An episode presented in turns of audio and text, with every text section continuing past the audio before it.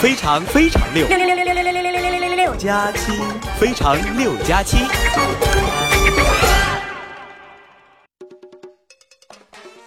嗨，现场的朋友们，大家好，这里是喜马拉雅糗事播报父亲节特别节目，我是从小被我爸坑到大的哈利波特大家期。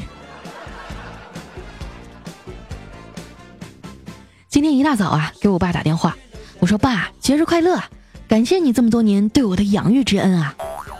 就听电话那头，我爸叹了口气说：“其实我也不想啊，谁让你一直嫁不出去呢？”在我的印象当中啊，我老爸是一个非常聪明的人。我两三岁的时候啊，每次吃饭，我妈都得端着饭碗追我半天。后来啊，我爸想了一个办法，吃饭的时候对我说：“宝贝儿啊，咱俩比赛呀，看谁吃的多，吃的快。”从那以后啊，吃饭就变成了一个娱乐项目。每次我都赢，最后啊，终于被我爸喂成了一个小胖墩儿。以前啊，我爸下班回家呢，总会把我像个麻袋一样扛在肩头，一边在屋里跑啊，一边吆喝着：“卖狗肉喽，卖狗肉！今天不买，明天就臭。”逗得我在他肩膀上哈哈哈笑个不停。但是这个游戏呢，从我上小学三年级以后就再也没有玩过了，因为那时候啊。我已经超过一百斤了。其实说了这么多呀，我就想表达一句话：我胖赖我爸。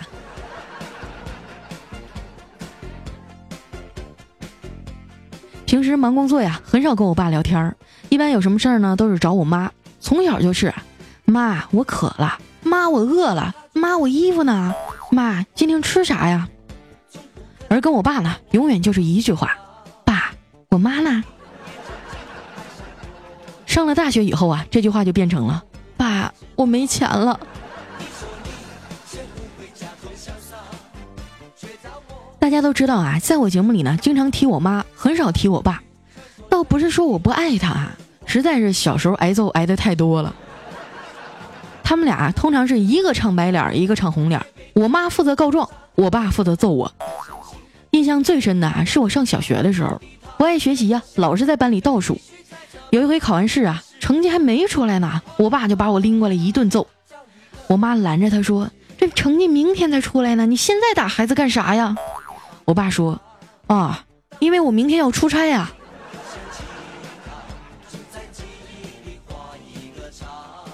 后来成绩下来了，要求家长签字儿。我小心翼翼的走过去啊，问我爸：“老爸，你会闭着眼睛签名吗？”我爸说。当然会啦。于是呢，我把成绩单递过去，说：“那那你在这张纸上闭着眼签个名给我看看呗。”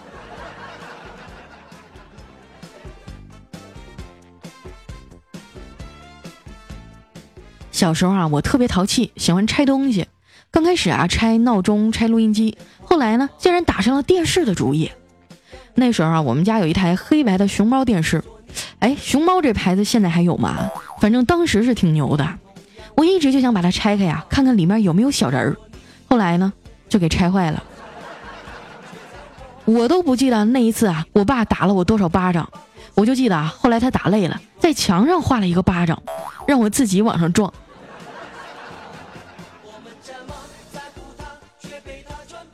那时候不爱学习啊，每天想着法的拖着不去学校。后来因为经常迟到啊，被找家长了。老师跟我爸说。这孩子啊，一个月二十二天都迟到，剩下那八天还是礼拜天儿，怎么回事啊？我爸沉重的说：“王老师啊，我们家孩子呢是从娘胎里带出来的病啊，当年就是预产期过了八天呀，他才出来。”回家的路上呢，我爸一直没说话，我小心翼翼的在后面跟着。路过小吃街的时候啊，我爸回头问我。想不想吃五花饼啊？我一愣，什么是五花饼啊？听都没听过，又忍不住点点头说想吃。结果呢，我爸以迅雷不及掩耳之势啊，啪一巴掌拍在我的大腿上，瞬间就是一个鲜红的手掌印儿啊！原来这就是他说的五花饼啊！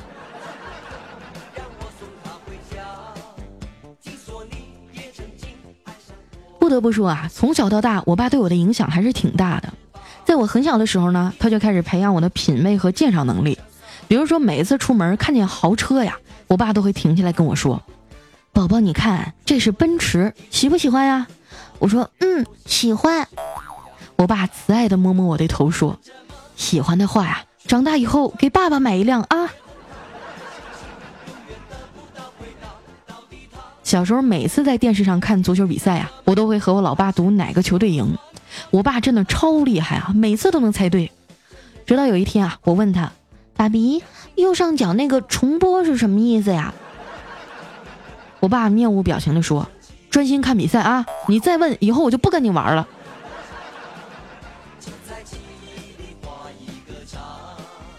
我老爸啊，不光培养了我的鉴赏能力，还造就了我坚韧不拔的性格。有一次呀，惹我妈生气了，罚我下跪，我才跪了十几分钟就受不了了，累得瘫坐在地上。我妈指着我的鼻子数落我说：“你除了惹我生气，还会干啥啊？你就不能学学你老爸，少让我生气？”我看着旁边跪了半个小时啊，依然面不改色的老爸，含着眼泪跪直了腰板。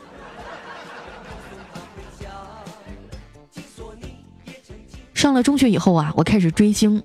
那时候特别喜欢周杰伦，还专门弄了一个香喷喷的本子抄歌词，在所有的课本第一页上都写满周杰伦的名字。有一回呢，我爸翻我课本啊，好久都没有说话，抬起头时啊，眼里竟然闪着泪花，语气深沉地对我说：“闺女啊，如果是跟学习有关的书，咱就是再穷也给你买，你不用每一本都去跟周杰伦借呀。”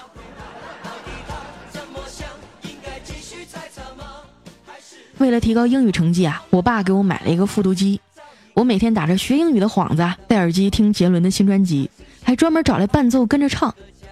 有一回啊，我正唱的一脸陶醉呢，我爸推门进来了，说：“你唱的挺好听啊。”我自豪的说：“哎呀，好听啥呀？是人家这个伴奏好听。”我爸突然大声吼道：“知道不好听就小点声唱啊！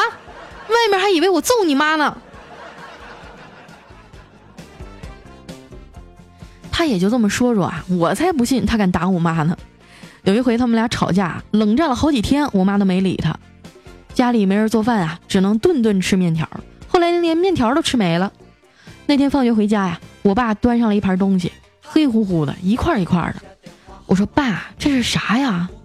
我爸板着脸说：“这个啊，这是十五分熟的牛排。”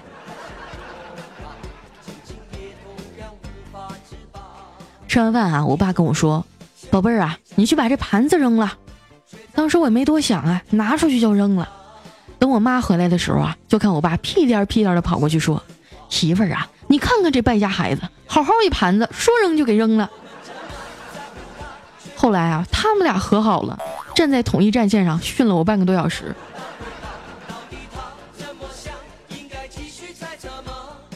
上学的时候啊，最经常写的作文题目呢，就是我的妈妈，每年至少要声泪俱下的写一次。我爸很不高兴的问我：“你怎么老写你的妈妈呀？啥时候写写爸爸呀？”我说：“行啊，那我采访一下啊，老爸，你这辈子做过最幸福和最痛苦的事儿是什么呢？”我爸点了根烟啊，苦大仇深的盯着我说：“哼，睡了你妈，然后生了你。”上了高中以后啊，我开始迷恋那些青春疼痛系小说，什么《蔷薇岛屿》啊，《告别薇安》呐。在他们的书里啊，男人都不叫男人，叫男子；女人也不叫女人，叫女子。男人永远穿着棉布的格子衬衫啊，女人都喜欢光脚穿运动鞋。哎呀妈，当时我觉得特别唯美。现在想想，光脚丫子穿运动鞋，那不得得脚气呀？你不觉得熏得慌吗？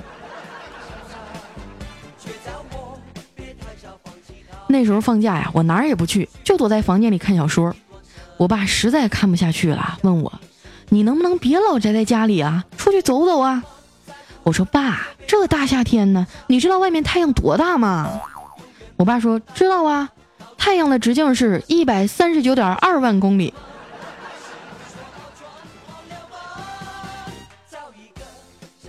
在小说里的女主角啊，通常是瘦弱苍白的，留着海藻般的长发，爱穿白色的棉布裙儿。为了像她们一样啊，我开始偷着节食减肥，结果在一次体育课上晕倒了，爸妈着急忙慌的带我去医院检查。后来呢，医生给我开了一堆的营养药。回家吃完饭以后啊，我回房间睡觉，我爸抱着一大摞被子进来了。闺女啊，来把这被子盖上。我说嗯，把这个也盖上，好吧。没想到啊，我爸又拿来一床被子跟我说，把这个也盖上。我终于忍不住了，说爸，你盖这么多，想热死我呀？我爸说听话啊，医生今天说了，你缺钙。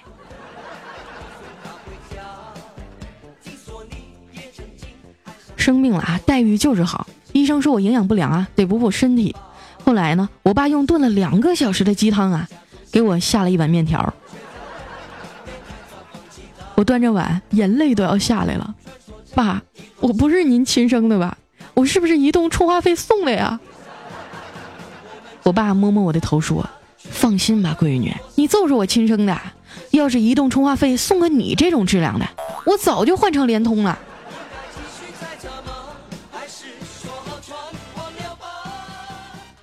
工作以后啊，回家的机会就少了。别人拼爹拼脸蛋的时候呢，我只能拼才华。我一直觉得自己是个穷二代，直到有一天啊，我爸突然对我说：“闺女啊，其实你并不是穷二代。”我顿时狂喜啊，心想我就知道我爸不可能是这么简单的人。然后呢，我老爸点了一根烟啊，语重心长地说：“其实啊，咱们家都已经穷了十八代了。”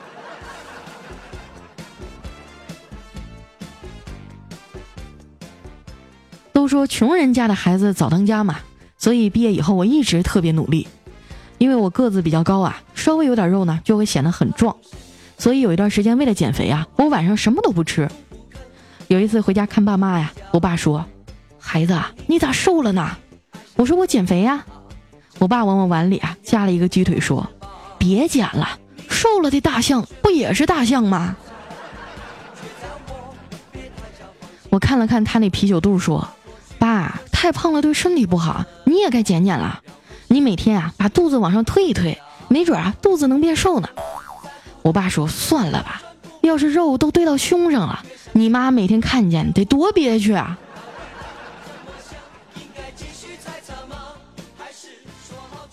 吃完饭啊，我和老爸打算下楼逛逛，路过了一家品牌男装店，看见有件衣服挺不错的呀。我爸问多少钱呀？那服务员啊，白眼都快翻到天上去了，说两万。我操，这什么态度啊！没想到我老爸还是笑呵呵的继续逛，每件衣服都翻开了一遍。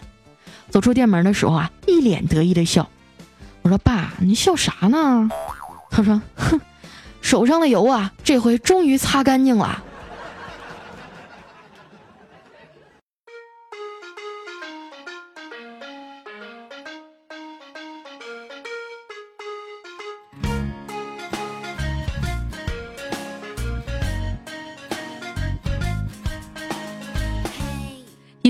欢迎回来，这里是喜马拉雅糗事播报父亲节特别节目，我是佳期。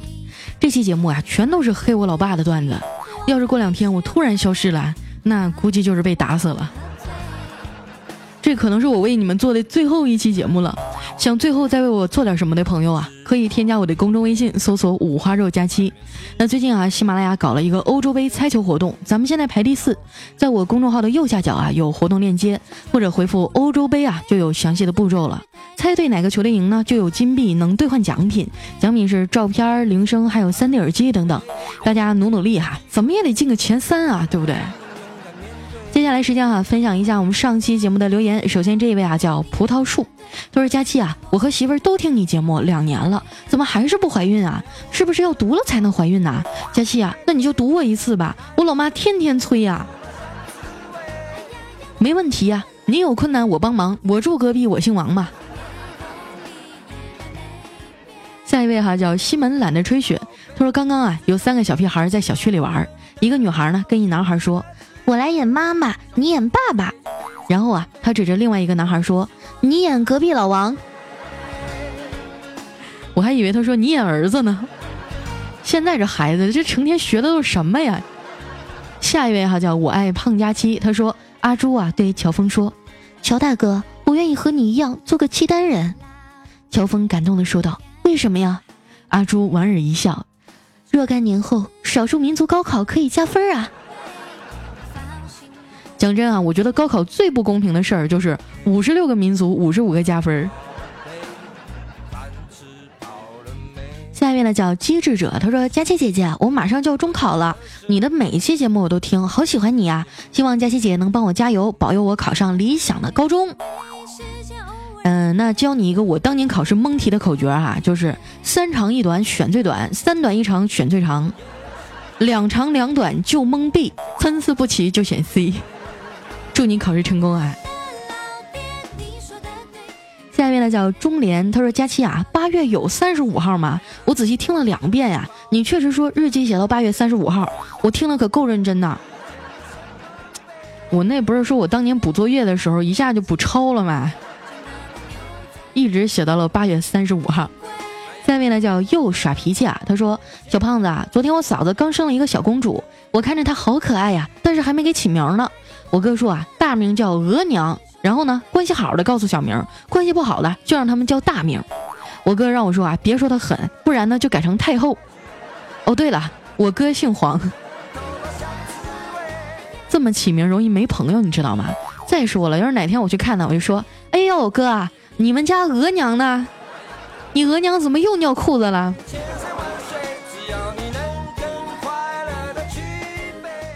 下面呢叫十点开整。他说某男啊在宾馆和一女网友见面，啪啪啪了五分钟，然后神采奕奕的聊了两个小时，就去退房了。退房的时候呢，这女网友就问他：“充电五分钟，通话两小时的广告就是你打的吧？”哎呀妈，你看这小黑出去约个炮，怎么全世界的人都知道了？下面呢叫祥 cx，他说：“屌丝啊是什么样的人呢？打个比方你就知道了。”就好比是一群男女玩大冒险输掉了，这女的躺下，男的在上面做俯卧撑，一般都是做几下就累得趴在女的身上了，唯独屌丝啊会一口气儿做几十个一百下，然后还说自己不累。屌丝注定终身孤独哈。来下一位呢叫恨出感觉，他说他荷兰人，四十五岁，因喝醉酒买了德国七比一巴西，二百欧元，六千五的赔率。创造了世界杯单场最高金额一百三十万欧元，折合一千一百万人民币。所以说呀，你光看球没有用，你还得喝酒，多喝酒。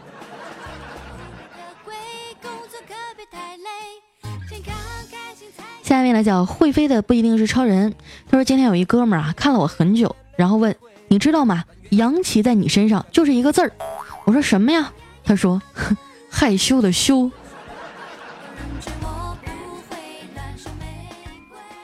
下面呢叫佳期下一个男友，他说我和对相亲对象喝咖啡啊，来了一个三四岁的小男孩，过来叫了我一声爸爸，妈当时给我吓坏了。我说你别误会呀，他不是我儿子。他说哦，我知道他不是你儿子，他是我儿子。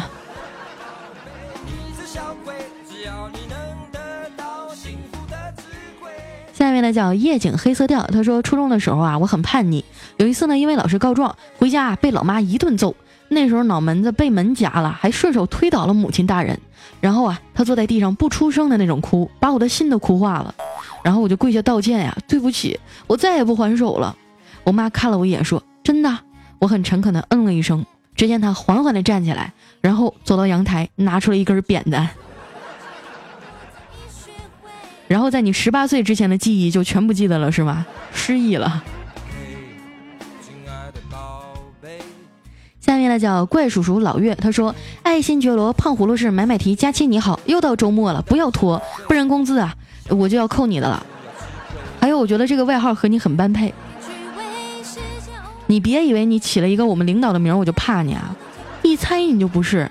我们领导啊绝对不会大摇大摆的跑到我这儿留言，他每次啊都是偷偷的听听我说没说的坏话，然后再找个茬扣我工资。”下面呢叫走方形的圆儿，他说：“佳期啊，我是第一次留言。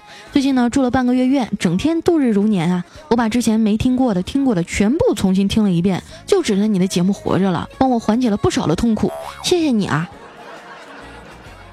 圆圆呐。这个包皮手术呢，尽量少听黄段子，不利于康复。”下面呢叫屌了个丝，他说晚饭以后啊，接到我死党的电话，叫我出去 happy。经过老婆同意以后呢，准备出门。这时候啊，老婆叫住我，把我拉到房间，硬是让我战斗了三次，然后说了一句：“去吧，跟朋友玩的开心点，晚上不回来都行。”去了之后啊，朋友说：“你怎么迟到了三分钟啊？你这个段子太不写实了。嗯嗯，三次之间怎么也得休息半小时吧？哪有人能连续啊？对不对，兄弟们？”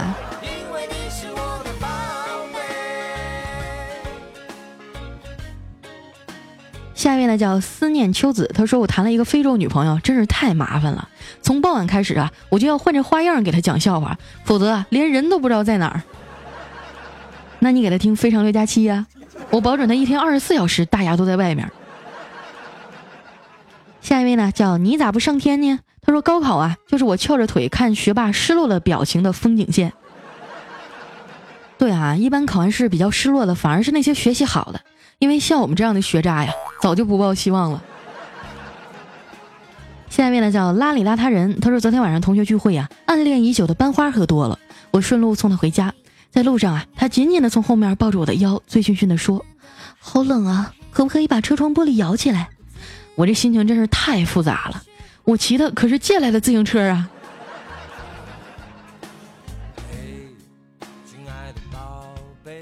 下一位呢叫妖言惑众。他说：“昨天啊，我接了一个陌生的电话，对方知道我的名字、住址、所在公司，全部都都知道啊，听得我很害怕呀。他估计也感觉到我的情绪了，紧跟着说：‘你儿子在我手上，如果你不交赎金，我就哼。’我跟他说：‘那你赶紧吞了吧，挺有营养的，凉了的话味道差呀。’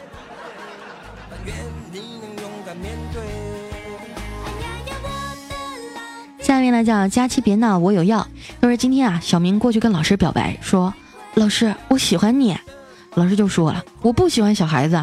那小明立马说，没事儿，如果你不喜欢小孩子，我们可以不要啊。结果啊，小明这学期都没坐着上课。他不是早就滚出去了吗？下面呢叫偏执，他说有一天啊，去问大师，为什么我发的段子佳期不读啊？大师沉默，取出了一块黄金。我知道了，大师，你是想说，只要是金子，迟早就会发光的，要我坚持下去吗？大师说：“不是，我是说啊，那是因为你的段子不够黄。”哎，这是原创段子啊，给你一百分儿。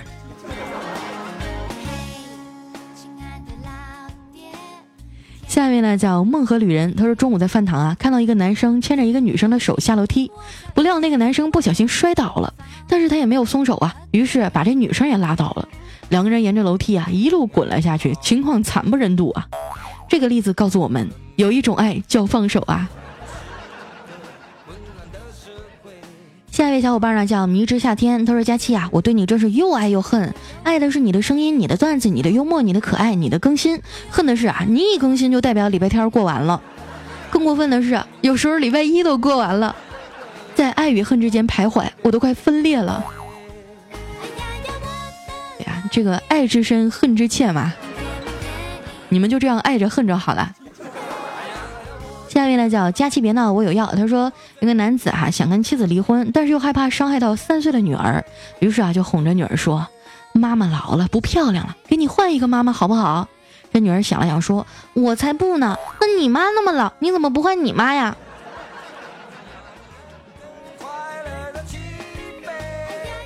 下一位哈叫小太子奶特波利哈。就是今天坐公交啊，看到前面站了个美眉，那身材叫一好啊，我忍不住啊就摸了一下她的翘臀，这妹妹就大叫非礼啊，而冲出几个哥们要揍我。刚好到站啊，我急中生智，翘起兰花指说：“讨厌，人家又不是故意的，不小心碰到的嘛。”下一位啊叫 G U A R D E D，他说我一跟一帮单身同事去 K 歌啊，有男有女，刚十点啊，有一个美眉就起身想要走。人就劝他，一哥们说：“家里有谁呀？这么早回去干啥呀？”这美眉就狡黠了一笑：“嘿，我金屋藏娇。”哎，哥们又说：“你又不是男的，藏什么娇啊？”另外一哥们抢答说：“香蕉呗。”就你知道的多。最后一位呢，叫小毛驴，他说：“突然想到一两年前啊，有一期娱乐节目，主持人辩论啊，说男人辛苦还是女人辛苦呢？当时我就笑喷了，这帮货真是太傻了。”这有什么好辩论的呀？男人辛苦还是女人辛苦？你看姿势不就知道了吗？那也不一定啊，有的时候女的也挺辛苦的呀。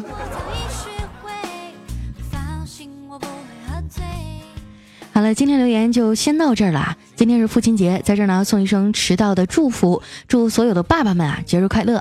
如果说你还是单身的话，嗯，那我就替纸上的孩子们祝你快乐吧，反正他们早晚也会长大的。喜欢我的朋友啊，不要忘了关注我的新浪微博和公众微信，搜索“五花肉佳期”。那同时，咱们欧洲杯这个活动啊，大家尽量去参加一下，就算是不为了签名照，不为了铃声，大家单纯的支持一下我好吗？好，那今天节目就先到这儿了，咱们下周日再见，拜拜。